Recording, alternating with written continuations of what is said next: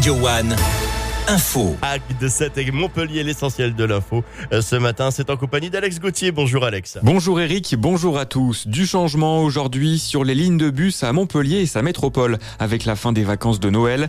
Par exemple, la ligne 15 entre Sabine et Charles de Gaulle est renforcée aux heures de pointe avec 12 départs supplémentaires chaque jour. L'objectif affiché est un bus toutes les 9 minutes au lieu de 15 aujourd'hui. Au total, 7 lignes sont concernées. Toutes les modifications sont à retrouver sur le site de la TAM.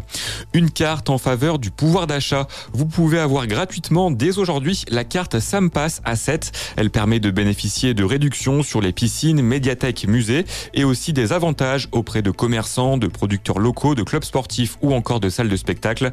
Pour l'obtenir, il faut se rendre dans l'une des six médiathèques du territoire ainsi que dans les piscines de 7 et Gijan pour s'inscrire.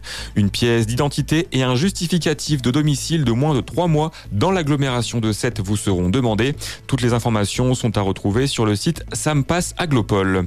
Dans l'actualité également, la France se prépare à une vague de froid en ce début de semaine. Le pic sera pour demain, mardi, qui pourrait même être la journée la plus froide au niveau national depuis 6 ans.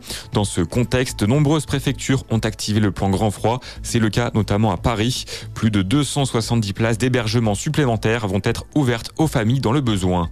En football, retour sur les 32e de finale de la Coupe de France. Montpellier s'est qualifié pour le tour suivant après sa victoire samedi sur le terrain d'Amiens. Succès 2-1. Le MHSC connaîtra son adversaire pour les 16e de finale ce soir à partir de 19h.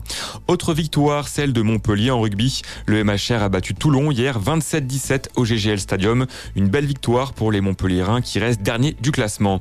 En basket, l'AD s'est incliné 82 à 72 sur le parquet de Landerneau en Bretagne. Les Latois sont quatrième du classement et défaite aussi en volet pour cette 15e journée de Ligue A.